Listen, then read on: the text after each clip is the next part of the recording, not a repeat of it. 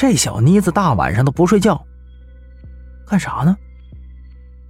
我好奇的坐起身子来。哎，我说，干什么呢？我朝他喊了一句，但是扎小玲没反应，好像没听见似的。这一下子，我就有点困惑了。我赶紧起身，走过去拍了一下他的肩膀。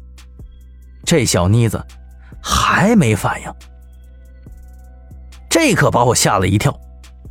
我赶紧正眼一看，发现扎小玲这眼珠子往上翻，整个人都在颤抖着。我心里一慌，靠，他这情况和刘家差不多啊！我赶紧掐着人中抠开嘴一看，好嘛，他嘴里头正含着一个小纸人我急忙把他拽了出来。扎小玲哇的一下子就哭了。孟十三，有人！扎小玲回头看连土庙里头，什么？我急忙抄起家伙。回头死死的盯着土庙，哥，那红叔的老伴来了。扎小玲惊慌不已，死死的抓着我的手臂，也不管现在有多亲昵，有多尴尬了。我一听这话，立马警觉了起来。红叔老伴怎么可能来呢？土庙内此时是很寂静，没有一丁点的怪异。我想了想，大喊说道。出来吧，要不然我一把火烧了这里。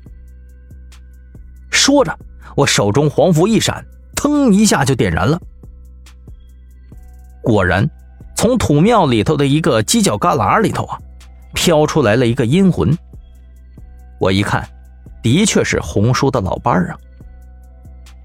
此时的他面带惊恐，双脚离地，很是害怕，身子一直在哆嗦。他恐怕是我遇到过胆子最小的阴魂了。我赶紧打起精神来，死死的盯着他。对不起，我不想害你们，就是想跟着你们去看看我的娃儿。红叔的老伴儿说道：“哦，哼，那既然如此，你为什么要放纸人在他嘴里头啊？”我拿着手中的纸人，冷冷的看着他。这说不过去吧？我看你是另有图谋。